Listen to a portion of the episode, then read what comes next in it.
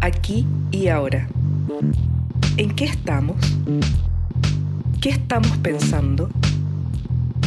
¿Cómo conectamos? Aquí y ahora te invitamos a tomar el pulso del presente que construimos a través de las investigaciones, publicaciones y proyectos recientes, tanto de nuestro cuerpo docente como del estudiantado y exalumnos.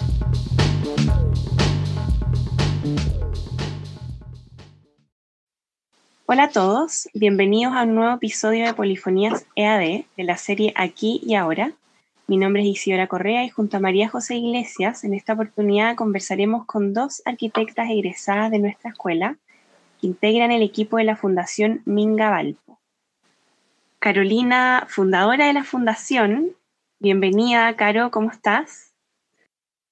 Hola Isidora, muchas gracias, gracias por la invitación. Acá todo bien. Qué bueno. Y estamos también junto a Catalina Noguera, encargada de vinculación de Minga Valpo. ¿Cómo estás? hola, hola Isi, hola María José, un gusto. Aquí estamos súper bien. Gracias por la invitación. Qué bueno. Em, bueno, nosotras también felices de, de, poder conversar hoy día y que todos también se enteren de, de este lindo proyecto. Ya, Minga Valpo se ha convertido en un proyecto emblemático en cuanto a sostenibilidad e integración y dada la relevancia que ha adquirido en estos seis años de vida, desde el 2019, cuentan con el apoyo de la Pontificia Universidad Católica del Paraíso y la participación activa de distintas escuelas para articular desde la interdisciplina.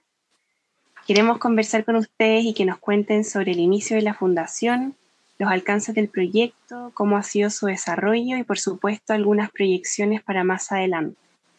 Hola Caro, hola Cata, qué bueno tenerlas aquí con nosotros. Em, sabemos que Minda Valpo es una fundación que tiene sus inicios en 2014, cuando luego de los incendios que afectaron a los cerros de Valparaíso, un grupo de arquitectos de nuestra escuela que trabajaba en un taller de construcción sustentable en Ciudad Abierta, comenzó con un voluntariado que persiste hasta el día de hoy y que ha transformado no solo sus vidas, sino también la de los vecinos del Cerro Merced. Carolina, cuéntanos cómo se origina este proyecto y en qué se ha ido transformando con el paso de los años.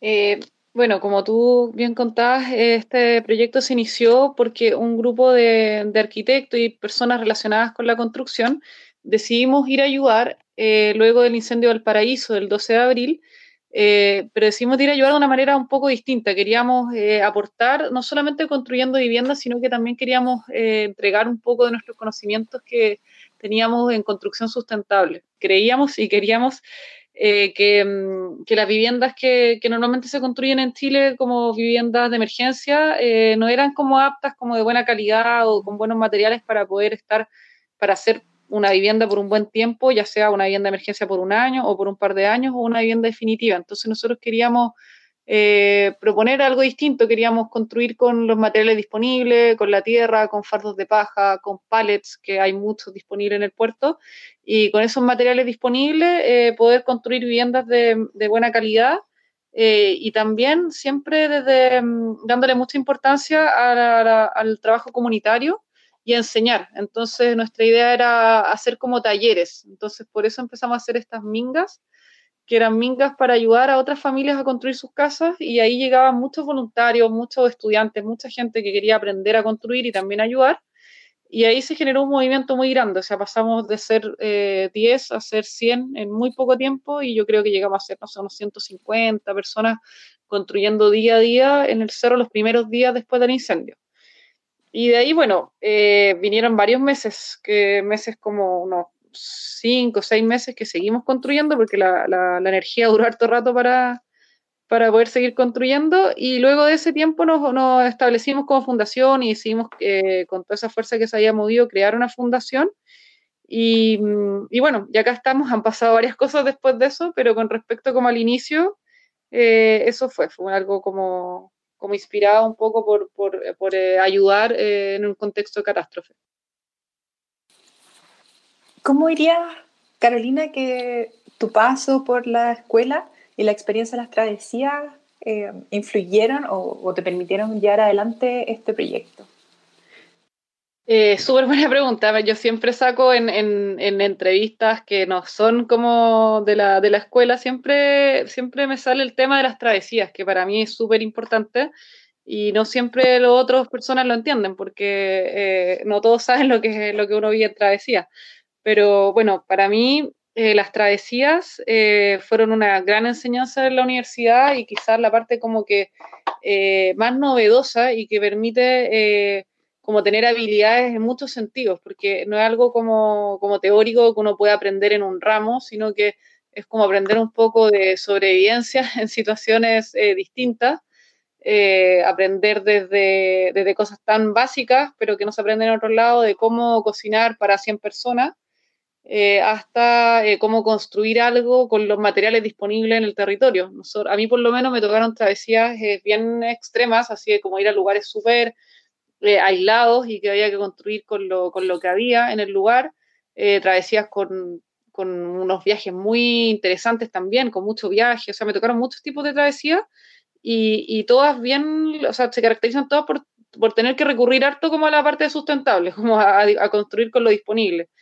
Y eh, en ese sentido me ayudó mucho. O sea, primero en el sentido como de, de, aprender a construir con lo disponible, de aprender a gestionar la logística, eh, de tanto de una comida para 100 personas como de una organización grupal para muchas personas.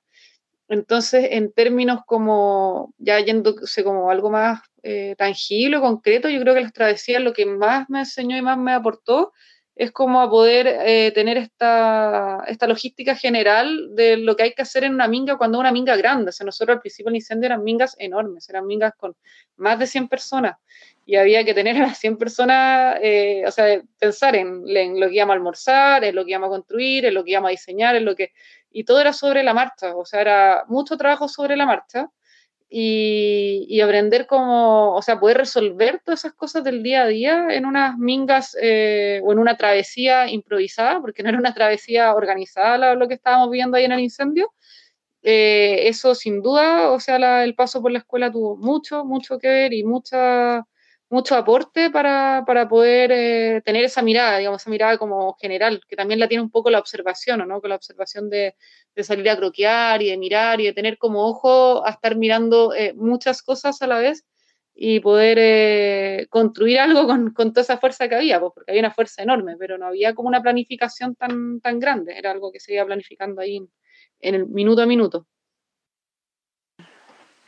Bueno, Catalina y Caro, nos gustaría conversar también acerca de, un proyecto, ¿cierto?, que han realizado ustedes como fundación, que se llama la Ludoteca Merced.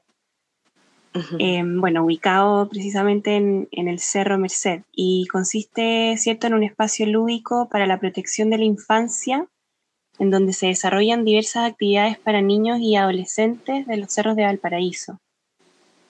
Catalina, si nos pudieras contar, bueno, qué talleres se desarrollan ahí. Entiendo que es un espacio interdisciplinario al servicio de la formación de niños y adolescentes. ¿Qué ámbitos profesionales participan y cómo, se, cómo ha sido este encuentro y convivencia? No tanto en un sentido operativo, pero, pero sí más como, como, el, como el rol social o componente, mm, componente social, ¿cierto? Que, nuestro proyecto de Ludoteca Merced, así como comentaba Carolina, eh, viene mucho de la mano desde, este, desde estos inicios que nace la fundación en donde uno se empieza a encontrar con el territorio, se empieza a encontrar con las necesidades de, bueno, del cerro en este caso, que tenía la problemática de ser un espacio que estaba pasando por una crisis. Eh, y por lo mismo nosotros, eh, al estar interviniendo en los, diversos, en los diversos territorios del sectores del Cerro Merced, es que empezaron a activarse mucho también los niños, la infancia, empezaron a participar mucho con nosotros en las actividades de Minga, eh, y así también nosotros empezamos como fundación, antes de ser fundación claramente en un grupo, a generar ciertas actividades actividades recreativas para que los niños eh, estuvieran eh, de alguna forma ocupados mientras sus padres, por otro lado, intentaban recuperar sus viviendas. Entonces nosotros hacernos cargo un poco de, este género infantil que estaba siendo un poco afectado en el cerro y nosotros hacernos cargo de ellos por medio de talleres eh, que fueron en un comienzo talleres elaborados en, en, las calles, en los pasajes, entre juego, entre risas, entre investigación. Eh, y resultó que mm, al paso de los tiempos, del tiempo del tiempo, ocho meses o nueve meses de reconstrucción, eh, nos dimos cuenta que al final nosotros estábamos haciendo una labor bastante grande de intervención, claro, de, de formación y de contención también eh, a todos estos niños. Por lo mismo es que eh, decidimos quedarnos en el cerro, eh, gestionar un espacio dedicado para ellos y es que surge la Ludoteca Merced por medio de mm, del apoyo de la Pontificia Universidad Católica claramente y de que justo en ese tiempo estaba surgiendo el proyecto de Construye Solar de la Casa Made, que ustedes también la conocen muy bien como escuela, ya que participaron activamente bastantes profesores, exalumnos, alumnos, practicantes y, claro, posterior a, ese concurso la casa eh, fue donada y en estos momentos es la Ludoteca Merced que se acondicionó eh, de ser una vivienda, se acondiciona para poder dar cabida a todos estos niños de una forma eh, integral y que también pudiera tener el componente mm, fundamental que nosotros tenemos, que es desde la, experiencia vivencial, del aprender haciendo, de estar siempre en contacto con la naturaleza y el juego. Nosotros principalmente la Ludoteca Merced trabaja bajo la metodología Baldor, entonces eso es súper fundamental para el desarrollo eh, emocional, de las habilidades blandas de los niños, de poder relacionarse con los otros eh, y desde la fecha del 2014 hasta ahora eh, hemos podido, bueno, levantar esta casa, habilitarla, trabajar eh, con los niños activamente del Cerro Merced, aproximadamente 30 niños. Eh, ¿Y cómo es el funcionamiento? Bueno, antes de la pandemia, el funcionamiento de la ludoteca funcionaba de lunes a viernes todos los días en un horario de 4 a 7 de la tarde, eh, siempre en este horario. ¿Por qué? Porque posterior a la escuela los niños iban y, habitaban este espacio, por lo que nos hicimos cargo de ser un, en estas tres horas de las 24 horas del día un apoyo eh, en sus diversas actividades, o sea, no solo en generar actividades para que ellos puedan como aprender, sino que también ser el espacio donde ellos puedan llegar y contarnos sus cosas, o sea, abrirse igual eh, y también comentar que, bueno, estos talleres funcionan así, nosotros funcionábamos de, de 4 a 7, eh, en donde cada día se hacía, se les ofrecía a los chicos dos a tres talleres diarios en donde ellos elegían y estaban a libre disposición de, lo que del espacio más que nada. Nosotros ofrecemos estos talleres, pero ellos también tienen el espacio libre para desarrollar diversas eh, actividades, no solo las que nosotros les ofrecemos, sino que tienen desde la contención para poder elaborar sus propias tareas de la escuela, eh, tienen espacios de juego, tienen pinturas, tienen música, si quieren cocinar, tienen la cocina para ellos. Lo más importante de la ludoteca es que se transforma una vez entrando a ella en un espacio que es desde y para ellos, para los niños. Entonces ahí el adultocentrismo como que pierde protagonismo y nosotros ya nos, ponemos en otra escala y eso es un espacio muy rico que es súper bueno de valorar. Y bueno, con el tema de la pandemia nos hemos tenido como que reorganizar eh, y nos dimos cuenta que la ludoteca en sí en el territorio funciona como como un eje articulador de diversos actores claves también que participan, y más ahora con el tema de la pandemia, es que esto, este, esta comunidad a la que nosotros eh, interveníamos, que eran los niños, tuvimos que ampliar esta comunidad eh, y abarcar ya no solo los niños, sino sus familias, estar con ellos, contenerlos, y actualmente la ludoteca se ha transformado, como lo que les comentaba, como en un espacio articulador en donde eh, se han hecho muchas actividades en pandemia vía online. De hecho, con las profesoras de la ludoteca. Eh, en este, bueno, en este momento hay dos profesoras eh, que, que, son con las coordinadoras, desde la directora y, y, la coordinadora que están activamente en el espacio, pero también se trabaja con todo un, grupo por detrás, desde practicantes de la escuela, desde practicantes, bueno, de la universidad en general, de trabajo social, practicantes de psicología, tenemos practicantes de, arquitectura, eh, practicantes de mecánica. Aquí somos súper abiertos a, a recibir a toda la comunidad educativa de la Pontificia Universidad Católica, ya que existe mucho vínculo y nosotros siempre estamos a la disposición, claro, no solo también de la comunidad, sino que también de la comunidad universitaria que, se puede abrir y conocer estos espacios como de, experiencias vivenciales en los territorios. Eh, eso más que nada para contarles de, de, bueno, de la ludoteca y que ahora por el tema de la pandemia estamos eh, activamente trabajando con las familias, ya el barrio completo, eh, generando canastas familiares y compras comunitarias, que eso ha sido súper bueno para unificar también no solo a los niños, sino que a a sus propias familias y que se conozcan entre sí. Claro, la ludoteca ha generado un, se ha transformado en, un, componente importante más dentro del barrio, es como un cuarto eh, ítem preponderante entre lo que es escuela, trabajo, eh, casa, entonces, y aparece la ludoteca. ¿De qué manera eh, se podría replicar eventualmente o cuáles son los, cuáles son los elementos positivos de que organizaciones como esta aparezcan en los barrios? Eh, para fortalecerlos, digamos. Eh, mira, yo creo que, o sea, son hartos, hartos, puntos de vista. Eh, uno es principalmente que nosotros sabemos que obviamente, o sea, estamos acostumbrados que en los barrios habitualmente hay juntas de vecinos, ¿no es cierto? Y las juntas de vecinos, las sedes comunitarias, son eh, puntos súper importantes de encuentro eh, y ya más o menos uno entiende cuál es la importancia de una junta de vecinos. Es importante porque hay que juntar los vecinos, porque se reúnen, porque ahí pueden organizar algo que, es para un bien de todos, ahí lo cuidan todos, eh, etcétera, ¿no es cierto? Sabemos que es algo como habitual, lo mismo que una plaza, un espacio mm. público. Entonces, ¿cómo entender la importancia de que las ludotecas se repliquen y sean importantes en el barrio? Yo creo que una buena manera es entender de que eh, los niños no tienen, eh, no son, no son como en este minuto, a pesar de que son un tercio de la población del país y, y son eh, personas muy importantes en el barrio, no son escuchados y no son valorados. La infancia en Chile en general está como muy, muy invisible. En los barrios no existe, y según el INE, no existe casi ningún lugar como infraestructura que sea específicamente para la infancia. Eh, las ludotecas son un espacio que viene a ser como una sede, pero una sede de los niños, como una casa club, como un lugar en donde exclusivamente es de ellos y ellos son los protagonistas en ese lugar. Entonces, eh, la importancia de esto trae que vea a los niños y los reconoce como un sujeto de derecho, de que enseña a los niños, empodera a los niños para ellos eh, sentirse que son dueños de este espacio es un punto de encuentro, es un punto de encuentro de, niños que no se conocían, que realmente vivían uno al lado del otro y no tenían ni idea que tenían un vecino de la misma edad porque les tocó ir a escuelas distintas y no, y no se juntan en la calle, sobre todo en Valparaíso, que por la pendiente y por la geografía, eh, las calles no son como, para que los niños jueguen a la pelota en el pasaje o anden en bicicleta, en verdad son como lugares un poco, un poco eh, no tan aptos para que los niños jueguen en las calles. Entonces, al existir estos espacios que ojalá nosotros soñamos existiera una ludoteca en cada cerro de Valparaíso, y ojalá bien en la punta del cerro para que los niños les quedara como los que vienen en esos lugares les quedara fácil de ir, porque obviamente para un niño que vive cerca del plan es más fácil ir a un espacio público. Pero para los niños que viven alejados del plan es muy difícil que tengan un lugar de reunión, un espacio de reunión.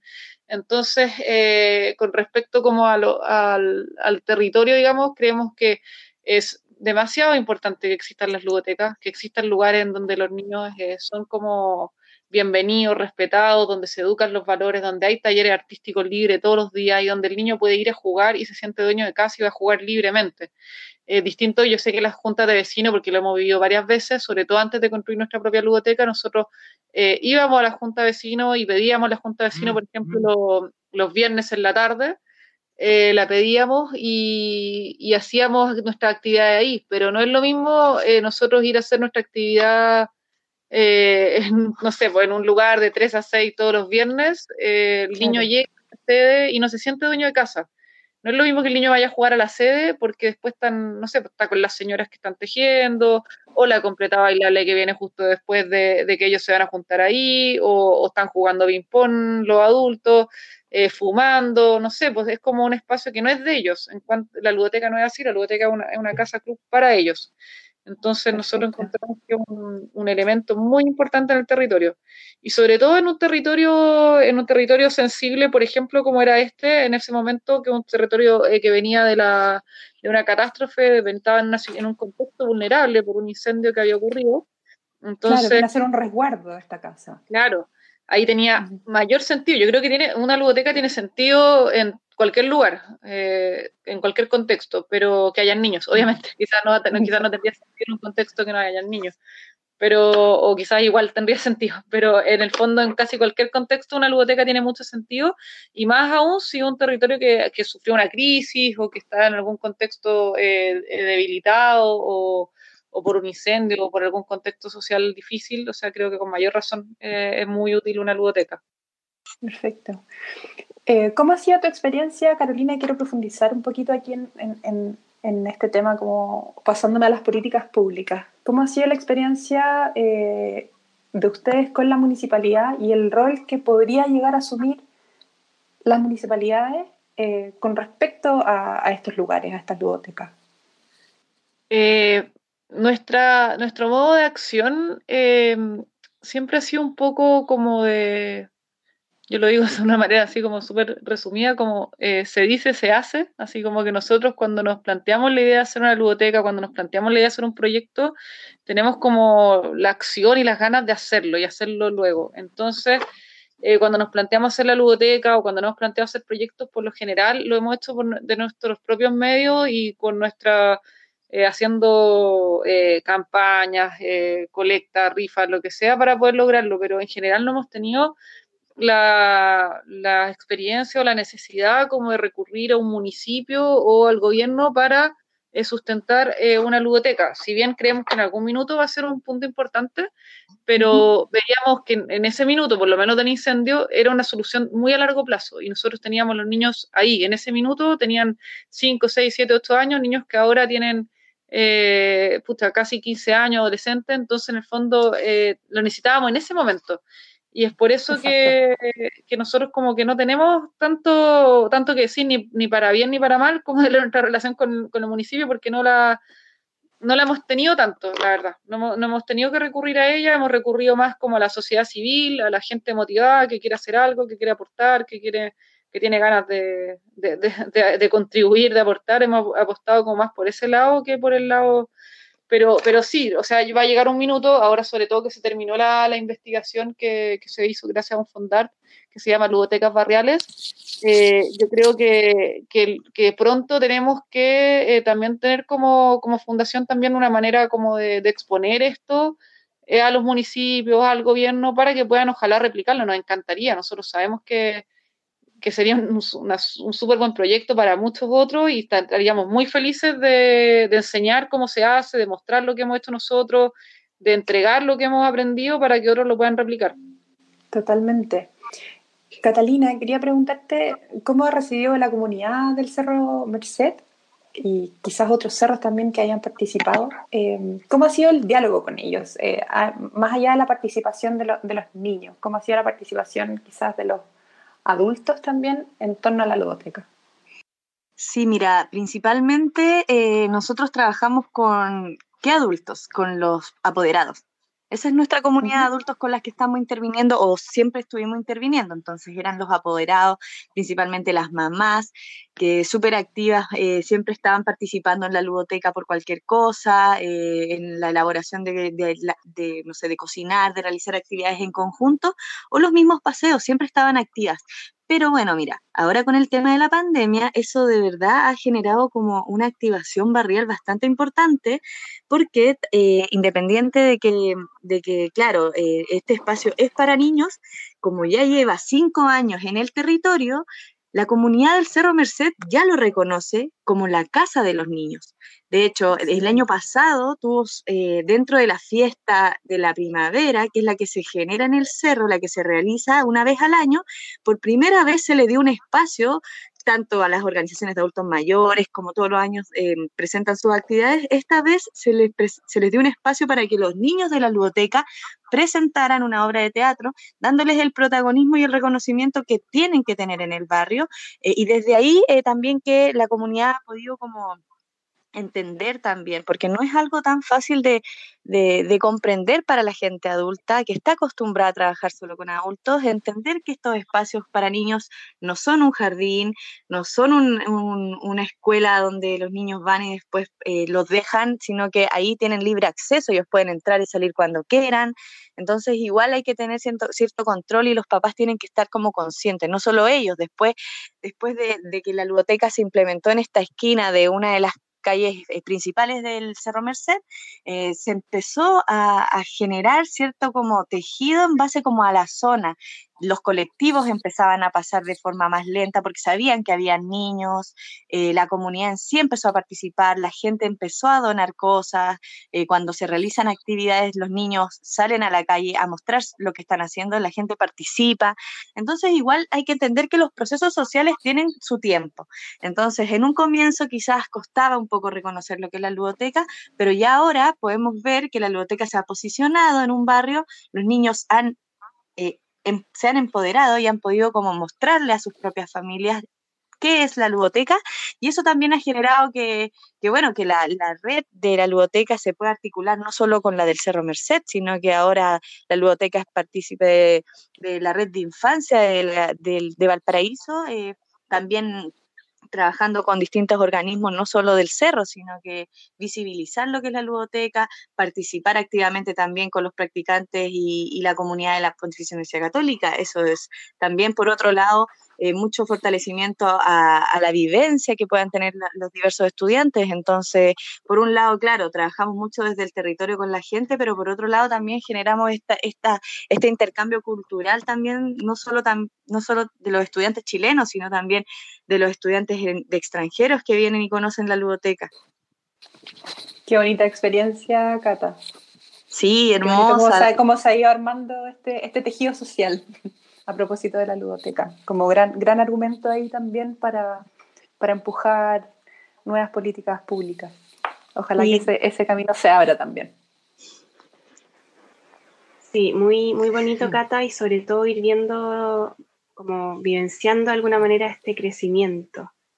Eh, y bueno, a propósito un poco de lo que nos contaste acerca de los practicantes, algo por ahí dijiste, eh, nos gustaría indagar un poco más en el trabajo que han hecho junto a ellos en el desarrollo de una vivienda sustentable. Podríamos decir que se trata de, la actualidad de la, de la ludoteca. Este proyecto ha tenido varias etapas y la última consiste en el desarrollo de una maqueta interactiva borrador que en la realidad pretende incorporar energías renovables a la construcción, como por ejemplo la utilización de energía solar, la reutilización de aguas, entre otros nos pudieran contar eh, cómo ha sido este proceso, cuál es la aplicación directa que buscan y el impacto que esperan que finalmente tenga. Sí, mira, este proyecto es súper bonito. Esto es súper bonito porque a nosotros nos gusta mucho mezclar lo que es eh, la sustentabilidad, la construcción sustentable en ámbitos educativos. Entonces, para nosotros es fundamental que los niños que están habitando una ludoteca que tiene un sentido de sustentabilidad puedan ellos también reconocer y entender sus partes. Entonces, ¿qué, ¿qué vamos a realizar con esta maqueta? Lo que queremos es realizar una maqueta de la ludoteca, en donde ellos aprendan eh, cómo uno puede tener una vivienda sustentable incorporándole ciertos circuitos. Eh, en esta maqueta, bueno, claro, estuvimos trabajando con dos practicantes de la, de la Escuela de Arquitectura. Actualmente eh, terminamos la primera etapa, ahora estamos por iniciar la segunda etapa de esta maqueta, en donde se nos han incorporado eh, practicantes de, de, Ingeniería Mecánica, en donde van a, hacer, van a trabajar eh, realizando los sistemas Estamos trabajando para mostrar a los niños de la ludoteca la energía solar, la energía eólica, la energía térmica y por otro lado el reciclaje de aguas grises, el reciclaje de aguas lluvias y el reciclaje de aguas por atrapanieblas. En ese sentido, los, chicos de ingeniería, de ingeniería, mecánica van a trabajar en temas de circuito y por otro lado, con eh, una practicante de arquitectura en estos momentos, estamos realizando el diseño de la maqueta. Eh, ¿Cuál es el objetivo? Que los niños de la ludoteca puedan asombrarse con una maqueta desde nosotros, desde la arquitectura, desde el oficio, poder presentarles una maqueta y que ellos puedan aprender que su propia ludoteca es una vivienda sustentable y que cualquier otra vivienda se puede acondicionar con cualquiera de estos sistemas para lograr ese tipo de reciclaje.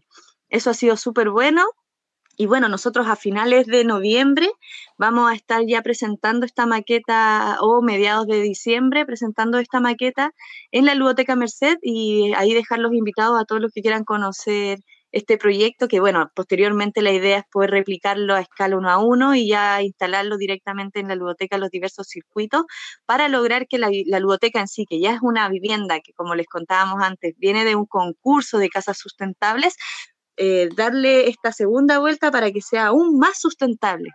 ¿Me entiendes? Sí, buenísimo. además aprender en base a, la experiencia y al sentido de pertenencia que tienen que tienen los chicos, porque ese lugar ya es de ellos en el fondo. Sí, y por otro lado, como generar las instancias para los chicos, los practicantes que tengan eh, eh, la posibilidad de realizar un proyecto en conjunto, no solo desde tu oficio, desde tu área, sino que involucrarte con otras, con otras carreras y generar un vínculo, que se generen como sinergias y conozcan eh, en qué consisten otras carreras. Eh, ingeniería mecánica con arquitectura, nunca habíamos tenido un vínculo y menos eh, generarlo por medio de, de, algo tan concreto como realizar una obra. interactiva, o sea, tiene mucho también que ver con el diseño, entonces igual Totalmente. Sí, muy, muy buen proyecto y bueno, estamos como en proceso de, terminarlo. Eh, es un proyecto muy bonito y bueno, los dejamos a todos los chicos de la Escuela de Arquitectura si los quieren conocer, acercarse y bueno, aprender lo más que puedan. Es una maqueta que va a ser bastante educativa y tiene como objetivo eso, lo, lo principal, enseñar. Carolina, ¿cómo, cómo se proyecta la Fundación Minga y, qué otras iniciativas están, están por desarrollar o están desarrollando en este momento. Sí, mira, la, proyección de la fundación eh, está principalmente enfocada en continuar con proyectos de educación y construcción sustentable, siempre apoyado por el trabajo comunitario, en ese sentido, eh, nosotros queremos eh, seguir haciendo ludotecas, ese es nuestro como mayor anhelo, eh, creemos que es también nuestro mayor aporte que podemos hacer como a los niños y a la comunidad, construir otras ludotecas y ojalá construirlas a través de, de mingas y construcción sustentable en donde podamos enseñar y capacitar a personas eh, acerca de la construcción, acerca de carpintería, acerca de cómo construir eh, con materiales sustentables, cómo construir con poco, algo eh, súper bueno, porque las construcciones que nosotros hacemos en general son súper de buena calidad, construcciones firmes, sólidas y, calentitas en el invierno, que eso es lo más importante, nosotros siempre nos preocupamos harto de eso. Em, y entonces va un poco por ahí, por un lado, desde el lado educativo, construir más ludotecas, desde el lado de construcción sustentable, seguir haciendo proyectos sustentables que ojalá sean ludotecas también, entonces sí, estamos, eh, seguimos como en lo mismo. Y seguir haciendo también em, eh, capacitaciones como la que acabamos de terminar, que acabamos de terminar una capacitación, capacitación para 40 jóvenes eh, que estaban sin trabajo de la comuna de Villa Alemana, en donde durante la capacitación, que duró cuatro semanas, construimos una, una sede para una junta de vecinos de 90 metros cuadrados entonces, tener esa experiencia de juntar un grupo de 40 personas, hacer eh, grandes mingas todos los días para eh, construir una sede y a la vez que estamos enseñando, y, eh, enseñando de carpintería, enseñando de trabajo en grupo, de trabajo en equipo.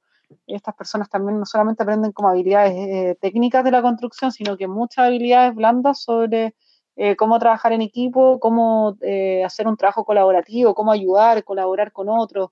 Entonces, para nosotros este tipo de construcciones eh, nos deja como, como bien llenitos, digamos, como de, de, varios aspectos. No solamente estamos construyendo algo, sino que también estamos como eh, aplicando como valor humano también en lo que estamos construyendo. Así que, bueno, nuestra proyección a, a, mediano plazo es construir una segunda ludoteca eh, que esperamos que, que sea durante el 2021 se resuelva y mm, el territorio que, que, tenemos en visto es Concón. Tenemos visto un terreno que nos gustaría construir ludotecas porque una ludoteca porque ahí hay muchos niños, hay un número aproximado de 2.000 niños y más en ese sector. Y bueno, también súper abiertos a, a construir ludotecas en otros lugares, en otros municipios, con otras personas que estén interesadas. Eh, alguna vez tuvimos algunas consultas desde el sur, desde las municipalidades de, de Aysén, de, que querían hacer eh, ludoteca, alguna vez de Santiago también, en la comuna de Santiago. Hemos tenido varias personas así como que están mirando el proyecto ludoteca y que tienen ganas. Eh, y yo creo que en algún minuto, en cualquier minuto, va a salir nuestras otras varias posibilidades de construir o, o, construir ya sea nosotros o ayudar a otros a que la construyan. También está, está abierta esa posibilidad. No tenemos por qué nosotros como eh, construir todas las ludotecas que, que, se construyan en el futuro, sino que eh, también podemos eh, construir algunas nosotros, enseñar a construir otras o ayudar a otras que se estén construyendo. Claro, un poco lo que comentabas antes, que, tenía que, que tiene que ver con ese poder enseñar a otros el modelo, que, cada, que seguramente va a ir modificándose según el territorio, pero, pero ya hay un modelo, ya tienen una metodología eh, que funciona, entonces eh, qué bonito sería poder como traspasar eso. Eh, sí, sería buenísimo. y, y súper dispuesto y felices de entregar también como el material que nosotros hemos generado, porque igual hay harto aprendizaje ahí, o sea, en estos cinco años de funcionamiento, seis años de funcionamiento, hemos aprendido hartas cosas que, que, te da el, estar ahí, por el estar en terreno, hay cosas que no haríamos quizás eh, de nuevo y cosas que sí se pueden mejorar, entonces felices, nosotros en ese sentido siempre hemos sido súper generosos de querer como mostrar como la, la, ludoteca tal cual como es, o sea, como un, un piloto que ya, bueno, que fue piloto, yo creo que ya no es piloto, pero yo creo que ya es un proyecto súper consolidado, pero, pero esta experiencia, digamos, de la, de la primera ludoteca con este tipo de construcción y con esta metodología. Sí, súper eh, caro. Y Cata, bueno, eh, para quienes estén interesados en ponerse en contacto con ustedes, ¿cómo, pueden, ¿cómo lo pueden hacer? ¿Cómo las pueden ubicar a ustedes? Sí, mira, eh, nuestro Instagram, Mingavalpo, Fundación Mingavalpo, nos pueden seguir por ahí. Estamos subiendo constantemente todo lo que estamos realizando, pero directamente nos pueden, eh, se pueden contactar, con nosotros a el mail contacto arroba mingavalpo.cl. Perfecto, súper. Kate y Caro, muchas gracias por acompañarnos en esta conversación de polifonías. Eh, felicidades por el tremendo trabajo que, realizan y, esperamos que cada vez se sumen más fuerzas para sostenerlo. Muchas gracias, gracias Isidora y gracias María José por la invitación. Eh, siempre muy entretenido hablar de estos temas y sobre todo eh, eh, acordarse de las travesías y esas cosas de, la, de nuestra escuela de arquitectura que son tan entretenidas. Totalmente, sin duda marcan a nuestros egresados. Em, les queremos recordar a nuestros exalumnos que pueden contactarnos al correo rrss.com ead.cl para que nos cuenten en qué están y así podemos visibilizar vuestros proyectos, investigaciones eh, o iniciativas como estas, que son claramente un aporte a la sociedad y nos enorgullecen un montón. A quienes siguen Polifonías, gracias por su sintonía y nos escuchamos en un próximo episodio. Aquí y ahora Revisa el quehacer de investigación y creación de nuestra escuela en vínculo con el mundo. Conoce más acerca de los proyectos en curso en www.ead.pucd.cl.